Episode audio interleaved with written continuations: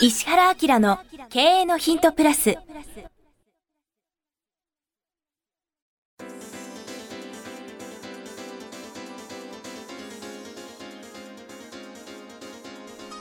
ポッドキャスト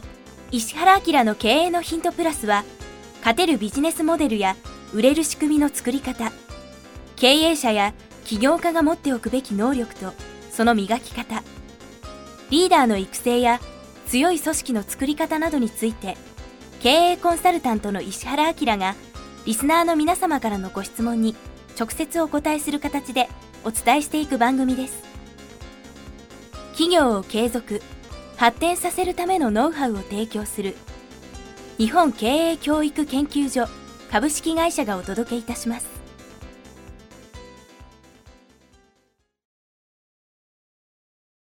皆さんこんにちは。番組ナビゲーターの早川洋平です。石原明の経営のヒントプラス。今日は第70回ということで。すごいね、70回なんだね。もうなんか気づいたらほんとすぐ100回いきそうですが。そうですね。はい。そろそろなんか考えないとまずいね。そうですね。いつも言ってて考えてないので、うなんか100回っていうとでも、公開収録ですかね。ん。まあ、公開収録は何らかの形でやりましょうかね。はい。なのでまたあの皆さんぜひお会いしたいというふうに思ってますので。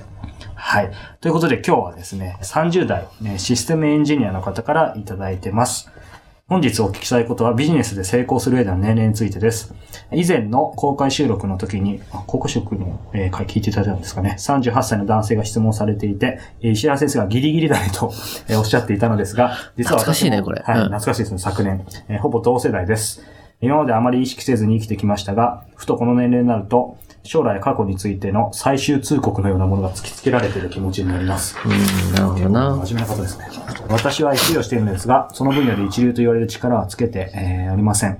えー自己研鑽の努力が足りなかったと思ってます。人脈も積極的に作ることもせずに、どちらかというと、えー閉じた人間だと思います。うん。開く閉じるはちょっと流行になってきましたね。はい、開け閉じる系、はい今年の、えー流行にノミネートされるかもしれませんが、ただ、このまま人生を老いるがままに生きていくのはあまり悲惨なので、えー40歳まで最後のチャンスと考えてできれば何かビジネスを始めたいと思っています。えーそこで石田先生にお聞きしたいのは、えー私くらいの年齢の人間がビジネスを始めるために気にしなければならないこと、最優先で考えるべきこと、えーまた年齢的にやるべき事柄準備すべき事柄についてデッドラインのようなものを教えていただけると大変ありがたいです。大成功を夢見ないとしても、生きている以上はこれから最大限に潜在意識と知恵を掘り下げ、創意工夫と楽しさに満ちた人生を生きていきたいと思っています。厳しいご意見でも構いません。ということで、いただい。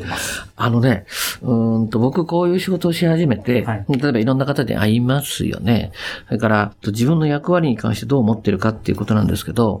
幸いにしてね、いろんな分野の方たちとか、それからその本当にそのトップクラスの人たちとお会いできるようになったんですよ。はい。で、役割として本当に思ってるのは、あの、早めに知っとけばいいことっていうのをなるべくみんなに早く教えたいっていうのがあるんですよね。で、これは僕自身の人生考えてもそうで、例えば、今僕が分かってることを、そうだな、15歳若い段階で知ってれば、今の人生僕やってないからね。そうですか。うんうんうん。あの、もっと違うことやってるんですよ。はいただ、あの、時間的に遅かったから、まあ、教える側に立った方がいいんじゃないのと思いながらかなりやってるんですよ。でね、えっと、みんな努力してると思います。それから、今の人生を真面目にやってるはずなんですよ。だけど、うんと、努力っていうのが、漠然とした努力、まあ、その人なりの努力っていうのと、いろんな物事分かった上での努力って考えるとね、うん。もう明らかに違っちゃうんで、それは教えたいと思いますよね。で、特にこういうポッドキャストなんかの番組とか、あと僕、その、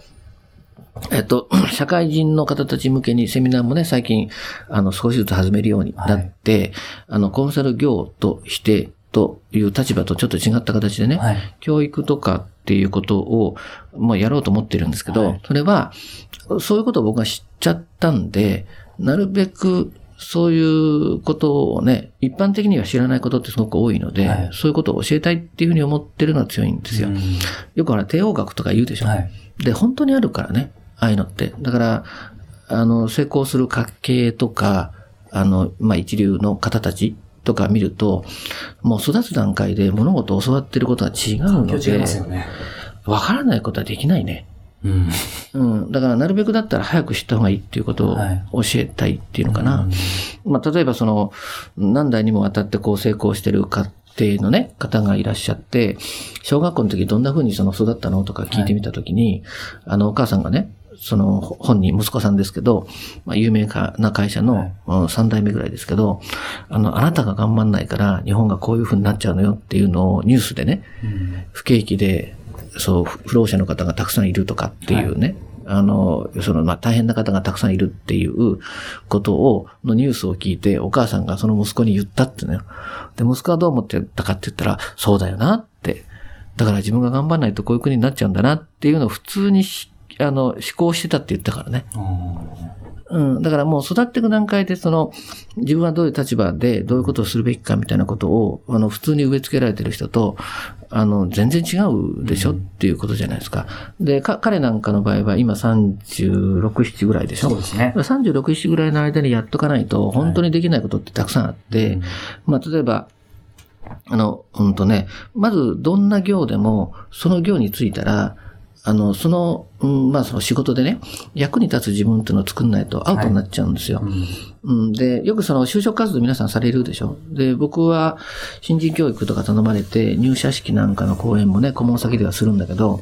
皆さんがたまたまね、あ、皆さんがこの会社に入ってるのはほぼたまたまですっていう話をするんですよ。で、何業何業であっても、あの、あんまり関係ないから心配しないでって言うんですよね。ただ、その業について、まあ環境じゃん。その業という環境について、自分が、あの、芽を出して、ね、葉っぱ出して、まあ、例えば木になるのは、誰の力かって自分の力なんで、はいとりあえずここからスタートねって考えて、努力してねって言い方するんですよ。で、あの、どんな場面でも、どんな場合でも、役に立たないことには成長の機会が来ないので、うん。そこで教えてくれないとかね、環境が悪いとか言っても意味がないよって、たまたまここに来たと。じゃあどうするかって言ったら、覚えなきゃいけないこと、うんと、それからできるようにやんなんないといけないこと、スキルとか技能とか、もう、もうとにかく早く覚えろって言うんですよ。競争なんかしてもしょうがないから。うん。で、基本的には仕事っていうのは、期待されているよりも先に行ってれば楽しい。ね。それが期待されているよりも遅れてるときついから。うん。うん、だから期待されてるよりも先行っちゃった方が楽しいでしょって。楽しくなればなるほど、いろんなものが吸収しやすくなるし、みたいなね。まあ、基本的には、1年目で、まあその年にね、はい社会人になった1年生の人たち全員と比べても、本当にトップの方にいた方がいいよって話をするんですよ。だから、3年目だったら、例えばその業界でね、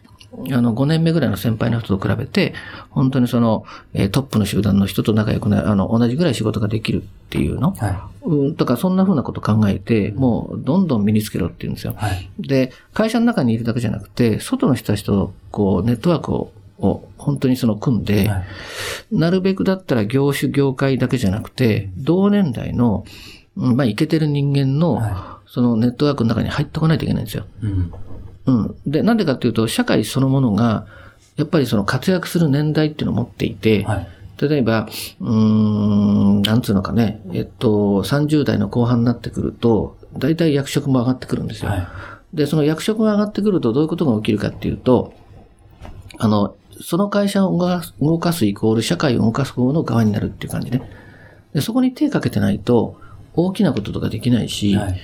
あの、一人じゃできないことってとっても多いでしょ？はい。それが、ある程度の集団だったら動かせるってことになっちゃったりするので、そこに行かないとダメなんですねう。ん。うん。例えば、まあそういうのを、もし皆さんが知ってれば、違う努力の仕方とかするでしょっていう。まあこういうようなことってもうすごく山ほどあって、は前に僕ちょっと服装のこととかも言ったけど、それはそういう考え方もあって言ってるんですよね。うん。うんなんで、この人本気でこれから何かするんだったら、何を考えてほしいかっていうと、自分の年齢で、例えばこう SE とかシステムエンジニアのことやってるんだったら、まあどっちかだよね。システムエンジニアとして行くのか、そういう、その、ものを作っていく方に行くのか、はいその分野で経営の方に行くのか、営業の方に行くのかってあると思うんだけど、少なくとも自分の年齢で一番先に行ってる人たちと、あの、自分がどれくらい差があるかっていうことを知るべきですよね。まず、そうですよね。うん。で、誰かに会った方がいいね。誰かに会う。うん。そういうことをちゃんとやってる人に会って、明らかな差を知るべきですね。うん。うん。で、その人と、まあ、その、コミュニケーション取れるとか、仲良しになれないんだったら、ランクを落としてって、はい。まあ、例えばその10段階あるとしてね、自分が7だったら、あの、ちょっと背伸びして8の人と無理やり会ってもらって、仲良しになってもらうっていうのかな。で、だでも自分を引き上げないことには、難しいと思う。そうですね。やっぱり、まあ本とか読むのも大事だと思うんですけど、やっぱりリアルであって思いし、思い知る部分っていうのは必要ですよね。そうそうそううん。だから、それこそあれなんじゃないの？自分よりも年齢の低い人たちで、超リアルに仕事してる人たちと会ったりすると結構愕然とすると思うんだけど、こういうのをやった方がいいよね。うん。うん。で、そんでもってターゲットを決めてね。はい。あと1年経ったらこんな風にするとか、2年経ったらこんな風にするとか、3年5年後こういう風にしようって思えば、取り返せなくもないんじゃないのっていう。そうですね。うん、この方ここにあるように40まで最後のチャンスっていうう、ん。あの、ただ同時にやるのはね、あの、ほとんどの人がこういうこと分かってなくて、あの、なんとなく漂うように生きてるじゃない？僕はあの、心を身軽にする80のインストラクションという本の中に、ネタコは起こすな理論っていうのがあるって書いてあったでしょ、はいはい、ね、例えばあの、ね、JR の山手線とか乗ると何が楽しいかっていうとみんな同じ方向を向いて、同じようにこう目が死んでるでしょって。ね、だから、あの、ちょっとでも頑張ろうとすると、もういきなり何人も抜いちゃうからね。1億2000万人人がいるとすると、はい、ほとんどの人が意識なく生きてるから、はい、まあ、例えば、なんだろうね、プロ野球を見て、家でビール飲んで、いや、今日も楽しいって言ってね、あの、過ごしてるわけでしょ？うん、なんで、意識を持った時点で、だいぶ変わりますよね。はい、ただ、上の方は、かなりちゃんとやってますよねっていうさ。なんで、そういう意味では、大多数の人が頑張ってないから、それはそれで大丈夫なんで、今から考えて、そこそこのことは意識を持ってやってくれればいけると思いますけど、だからその後に、あの、もうちょっと高いところ行こうと思ったら、はい、相当その人たちとは今の年齢で差がついてるってことを考えた方がいいですよね。あの、昔僕いろんな社長さんたちと話してて結構びっくりした人がいたんだけど、東大を出る人って東大に入る人ってどのタイプの人がいるの？って、その人東大だったけど、だけど、まあ一番いいのは手段で東大行くやつかなって、その人が言ったんですよ。手段でそうそうそう。で、ほとんどの人が東大を、あの、ゴールで行っちゃって、終わったと思うけど、東大はもう手段だから、東大に行っとけば次はここに行けて、ここに行けて、ここに行けてっていうことを、まあ、その人が知ってるわけではなんでかって教えてもらったんだけどね。はい。だからそういうふうなことを視野にいてやれてる人っていうのもいるわけでしょ。はい、だから、まあ最初に言ったけど、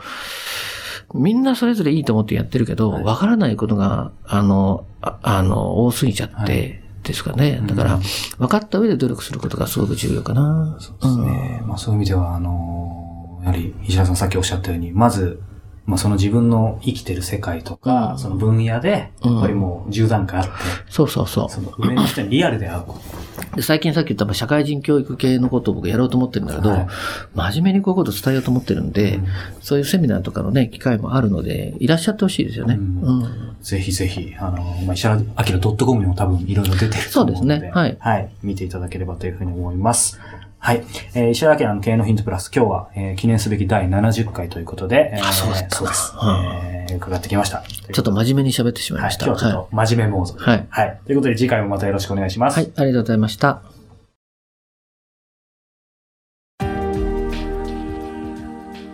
今日のポッドキャストはいかがでしたか？番組では石原明への質問をお待ちしております。ウェブサイト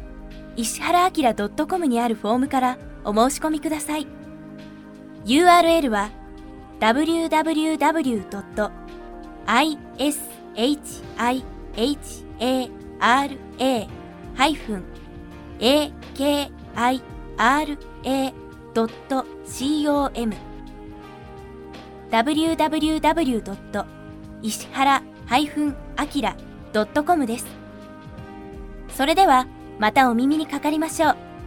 ごきげんよう。さようなら。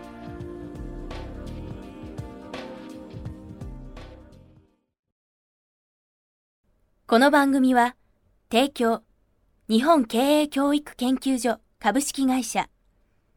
プロデュース、キクタス早川洋平、制作協力、若菜はじめ。ナレーション、岩山千尋によりお送りいたしました。